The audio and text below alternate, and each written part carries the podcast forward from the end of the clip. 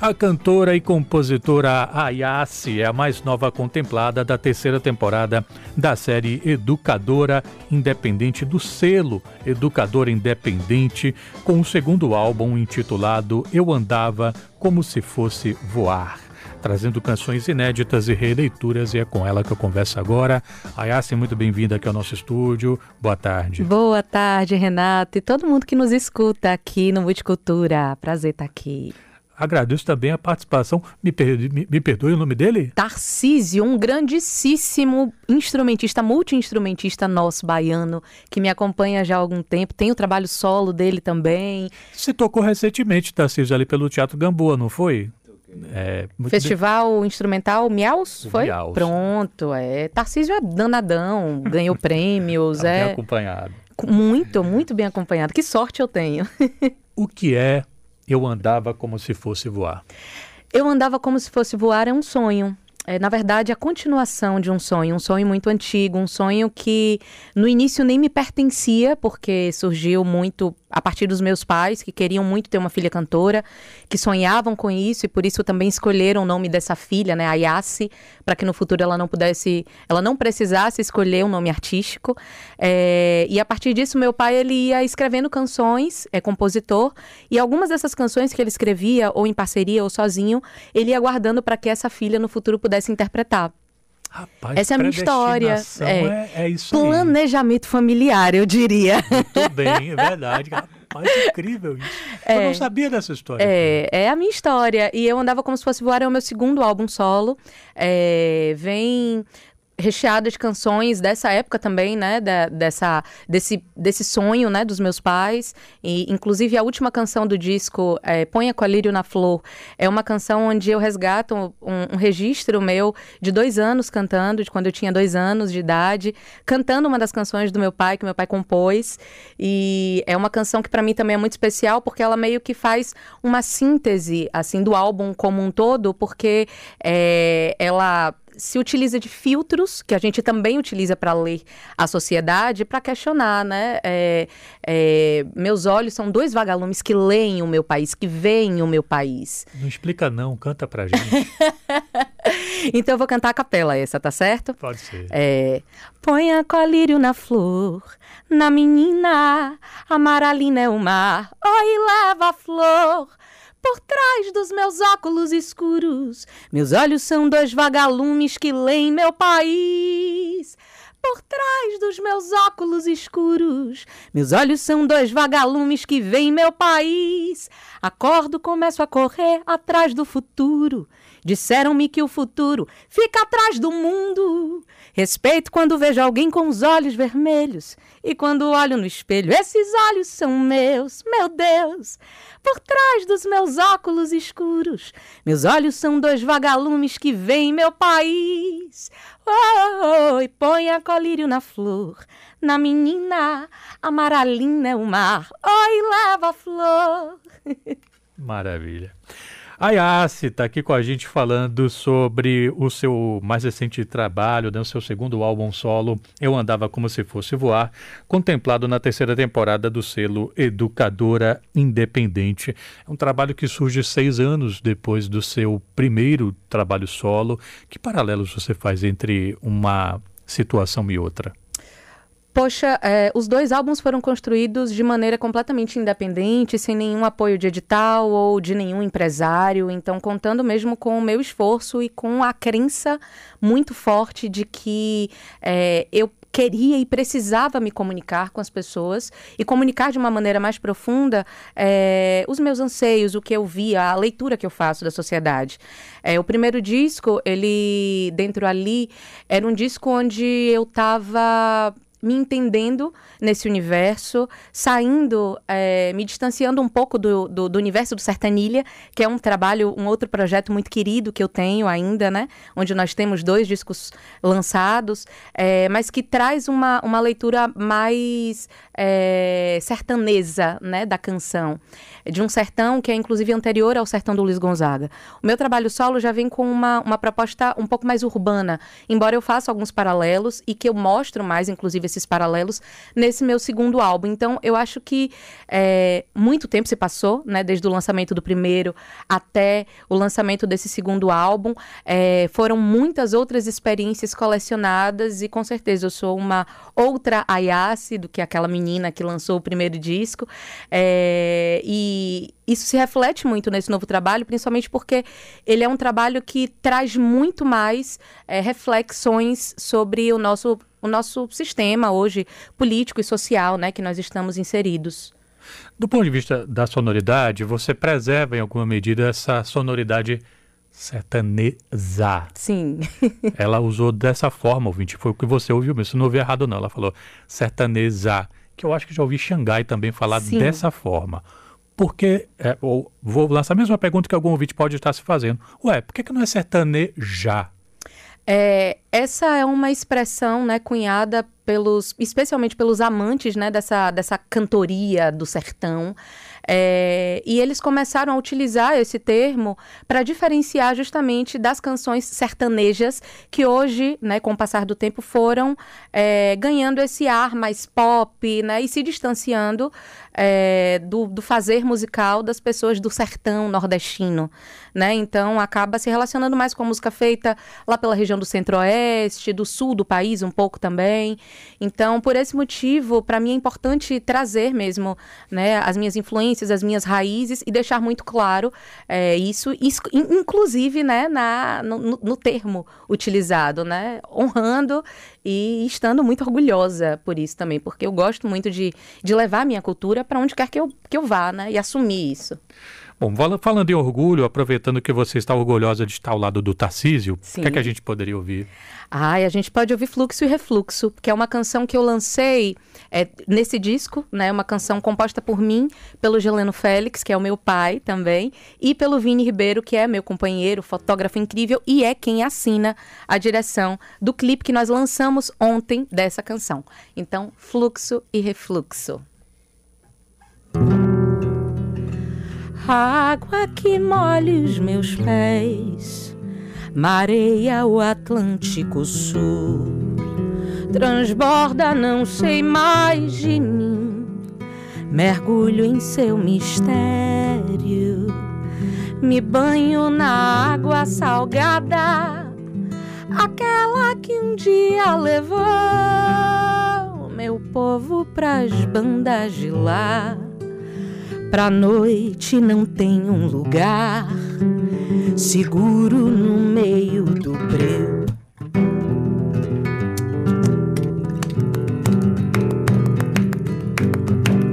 Hum, se você vai,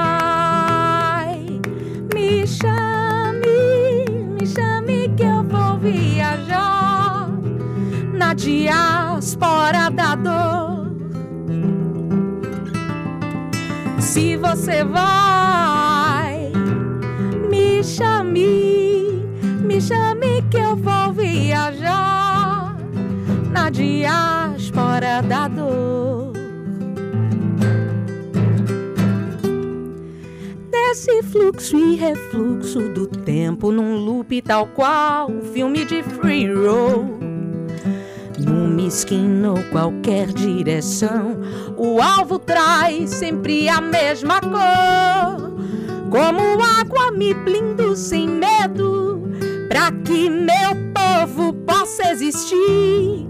Ser semente é só o começo, ah, eu quero é ver mesmo o sistema ruir.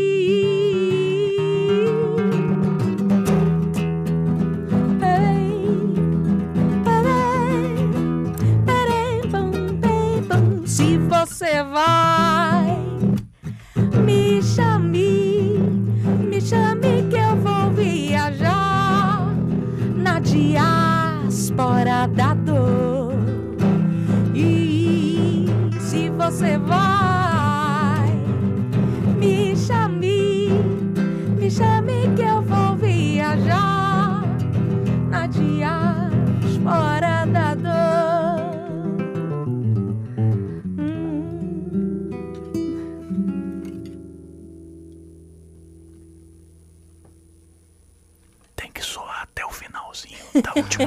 corda.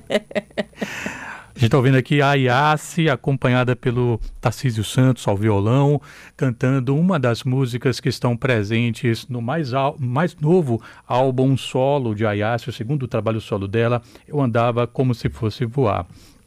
Volta um pouquinho no tempo, Ayassi. 2018. Estamos no, na Concha Acústica.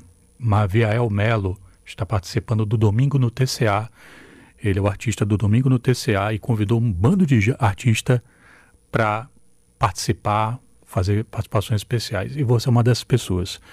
Você assume o palco da, do TCA, do, do, da sala principal do TCA, e antes de cantar uma música, você a dedica às mulheres que por vezes acham que não podem compor. Pergunta que eu vou te lançar não tem nada a ver com qualquer demérito a quem se, se dedica exclusivamente a ser intérprete, que a gente sabe o quanto isso pode ser maravilhoso. Uhum. Mas você fez essa observação antes de você cantar.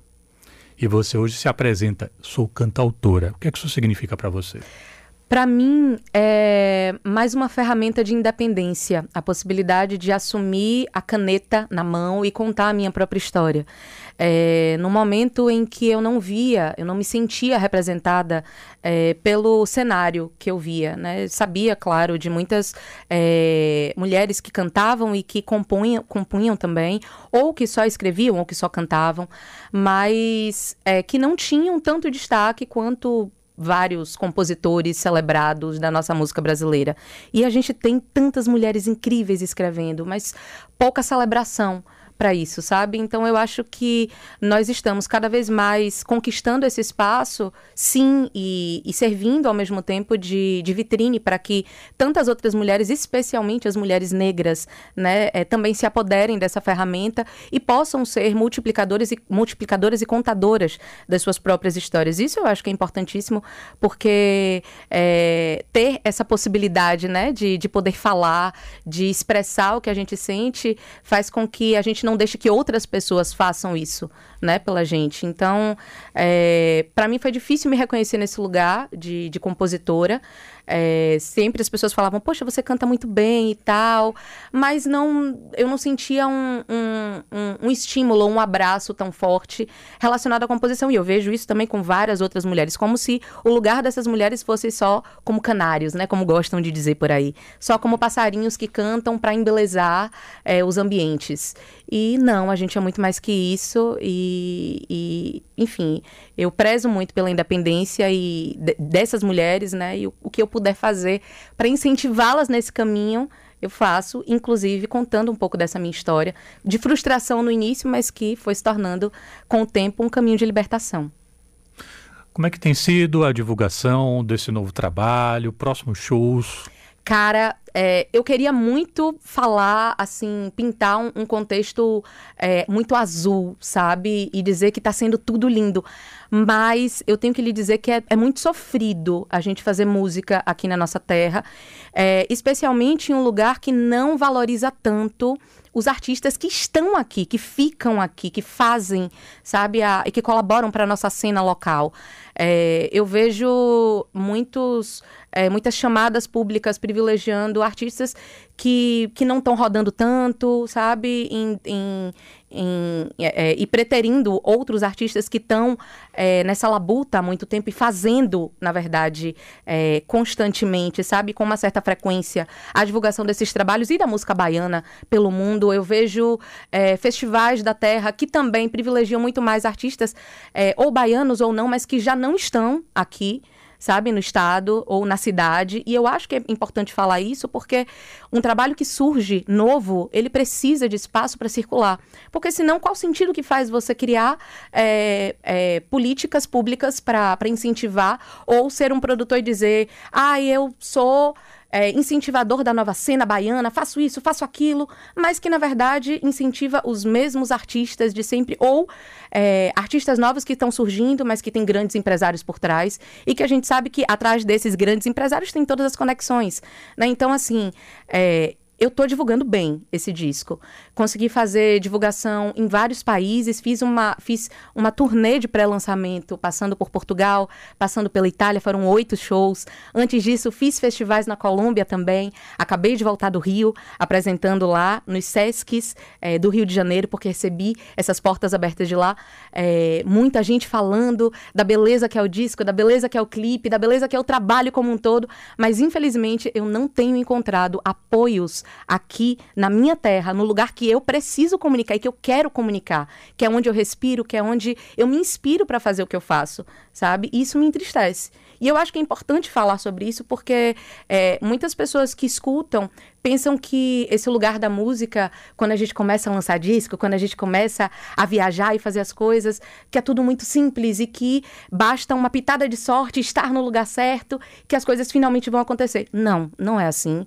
E a gente precisa, sim, de muito apoio, especialmente desses fazedores de cultura que se gabam tanto, sabe? De que, ah, eu faço, eu aconteço e que eu estou ocupando este cargo para levar a música da Bahia. Poxa, e aí, gente, eu tô com um disco novo. Eu preciso rodar e conto não só com o apoio de vocês que, que estão me escutando, ouvintes amáveis aqui da Educadora FM, que sempre me apoiam muito no meu trabalho, mas principalmente desses agentes culturais que têm o poder de, de colocar né, esses, esses artistas para rodar. Os músicos que produzem aqui e que estão lançando disco, eles precisam que esses discos escoem, porque senão não há sentido em tudo isso que a gente faz. A Yassi, cantora, compositora do trabalho mais novo contemplado pelo selo Educador Independente, Eu Andava Como Se Fosse Voar. Para onde você vai voar a partir de agora com esse disco? Cara, vou voar para muitos outros lugares. É, tem turnê para o próximo ano também, é, na Europa mais uma vez, e já organizando também outros, em outros países, porque tenho recebido, por incrível que pareça, muito mais apoio nesses espaços do que na minha própria casa, que para mim é uma loucura. É, mas tem show já no dia 17 de dezembro na Sala do Coro do Teatro Castro Alves. Até lá estou buscando outras oportunidades também. Com o Sertanilha, nós nos apresentaremos no dia dia 29, dentro da programação do Pamba, o Panorama de Música da Bahia. É, e estou buscando ainda outras oportunidades para apresentar presencialmente aqui na minha terra esse trabalho tão bonito e estarei, claro, muito bem acompanhada porque a galera que toca comigo é muito incrível leia-se, né? Dá, dá para perceber já por Tarcísio, que está aqui do lado, né? Eu, eu tenho essa sorte, assim, de, de trazer pessoas muito queridas, amigos muito queridos, para dividir esse sonho comigo, né? Acho que só faz sentido se for assim, se a gente trouxe pessoas que a gente gosta, né? E que a gente admira também para perto. Se você achou pouco esse papo com a Yassi, sintoniza na TVE, porque ela está indo agora para o TV Revista, participar também do TV Revista. Agradeço muito a participação da cantora e compositora mais, é, mais recente, assim, contemplada pelo selo Educadora Independente, com o trabalho Eu Andava Como Se Fosse Voar. Sucesso, Ayassi, saúde para você e para os seus. Renato, muito obrigada a você, muito obrigada aos ouvintes atentos aqui da Educadora FM. Eu acho que é, quem ouve a Educadora é realmente diferenciado.